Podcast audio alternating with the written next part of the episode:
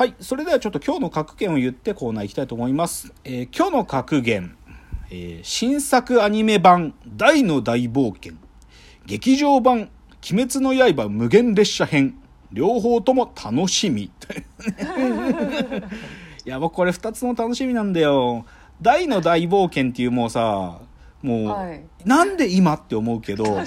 もう一回ちゃんとアニメ今作り直しててそれが10月3日からテレビ東京でねずっと放送されるんでちこれ僕すげえ楽しみ。い今までのアニメ版途中で終わってたから本当に原作の最後までちゃんとやるのかなと思うとこれすげえなんかいい大人がって言われるかもしれないけど超楽しみ。大の大冒険。あと「鬼滅の刃」の映画もなんか10月16日に劇場版公開だけどこっちも楽しみ。どこら辺までやるのかな？それともちょっとオリジナル風にやるのかな？なんかよくわかんないんだけど。まあちょっと楽しみなアニメがありますよというし今日の格言でした。格言じゃなくない？まあいいや。ではコーナー参りたいと思います。はい。ロフトプラスワンへの道えーこのコーナーはサブカルリテラシーサブカル知識の低い株式会社私は社員に竹之内がサブカル魂を注入しいつの日かロフトプラスワンでのイベントに呼ばれる存在にまで自分たちを高めていこうという意識向上コーナーです。はでは早速今日のテーマを発表します。今日のテーマ「ありがとう藤川球児ストレートという名の魔球」というねもう今日はもう定期的にやってくる野球界ですね。もうまあ僕は野球好きだから。違う違う。え藤川球児知らないの？知らない。なんとなんと。藤川球児というのは阪神にもうもう最高のピッチャーです。その藤川球児選手。ね球児というのはお名前なんですよ。あ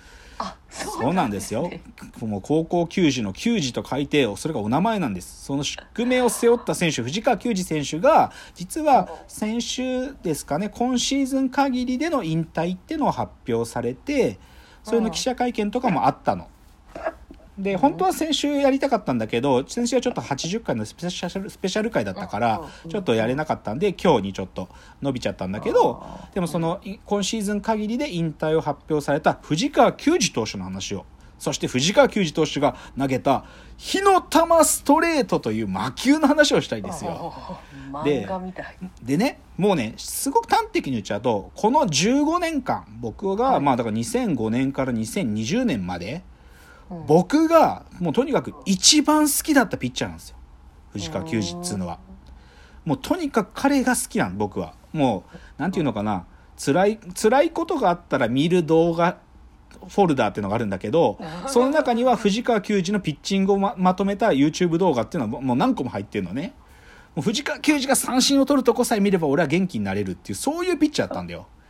だからちょっと今日最初はね藤川球児選手の話をぜひしたいなっていうのでちょっと話が始まるんだけど、まずじゃあ藤川球児ってどういう選手かっていうのを簡単にせ紹介しなきゃいけないんだけどあの高知の人なのね高知出身で。うん、であの一応高知商業っていう学校のであの彼は甲子園出てるんですよ一応。あの甲子園で出て。で、うんあまあどのタイミングで出てるかというと一応松坂大輔と同じ世代いわゆるだから松坂世代なのね。うんだけど藤川球児は松坂世代って言われることすっごい嫌がるんだけど、でもそのその98年にドラフトで指名されたその年、ね、世代。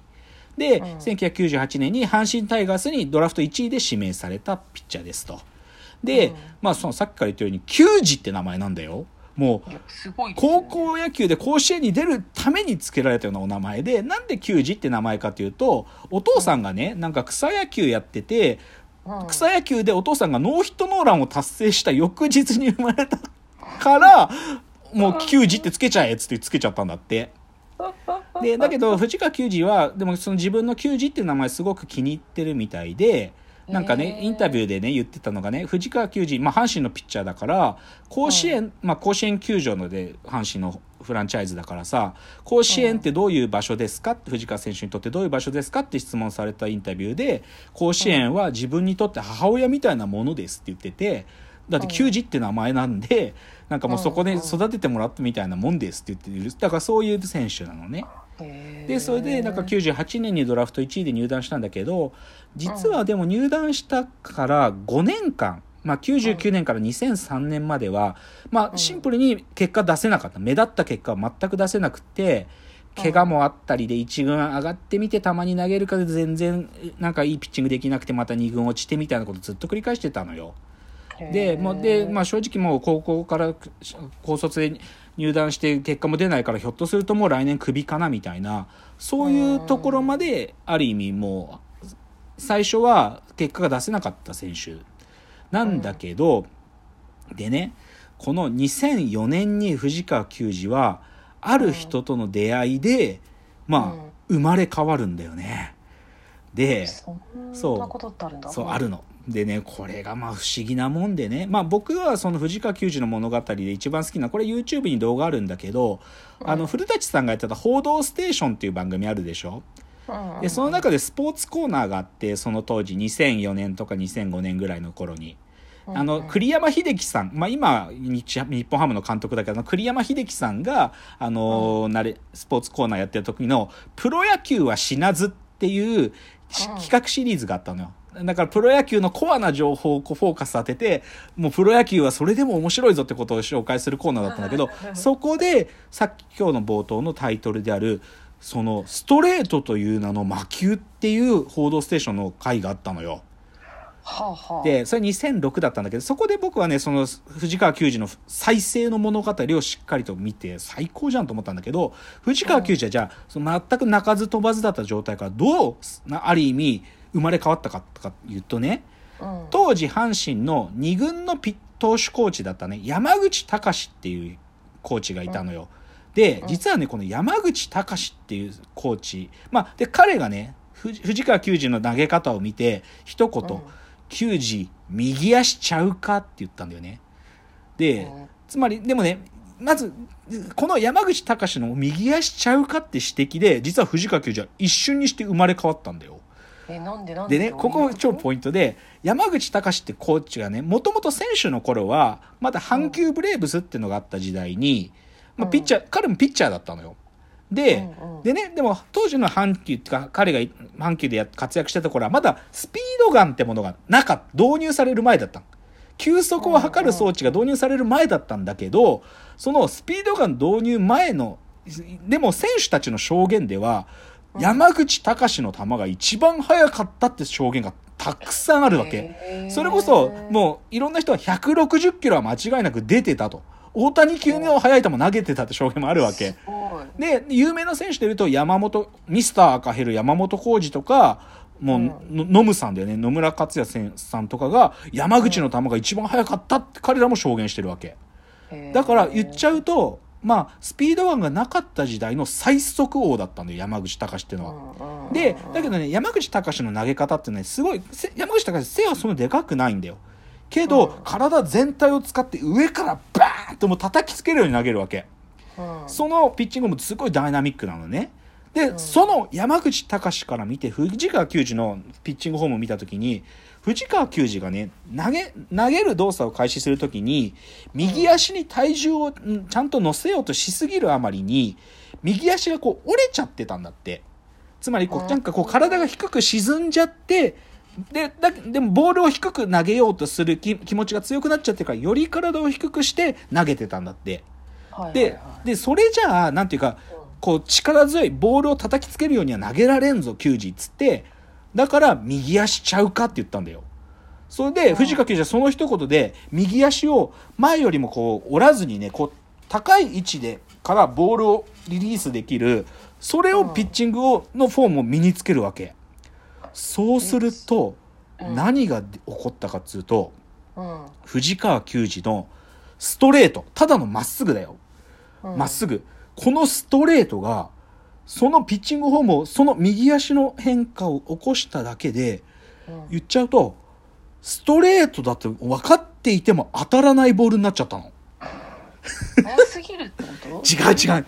違うんだよ。速すぎるわけでもなく、だけど当たらないんだよ。という、魔球のようなボールを空手に入れちゃったわけ。これが今日のまず重要なポイントです。漫画なんですよ。で、その魔球を手に入れた藤川球児はもうそこから2005年から1軍に上がって、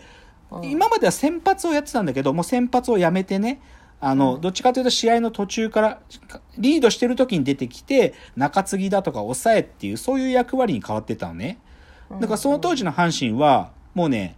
6回まで勝ってたら、7、8、9回を最強の抑え陣が1人ずつ投げて絶対勝つっていう勝利の方程式があって、うん JFK って言うんだけど、うんあの、ジョン・ウィリアムズっていう外国人、左のピッチャーと藤川球児 F、あと久保田っていう抑えがいて、この JFK が7、8、9投げたら1点も取れないんだよ。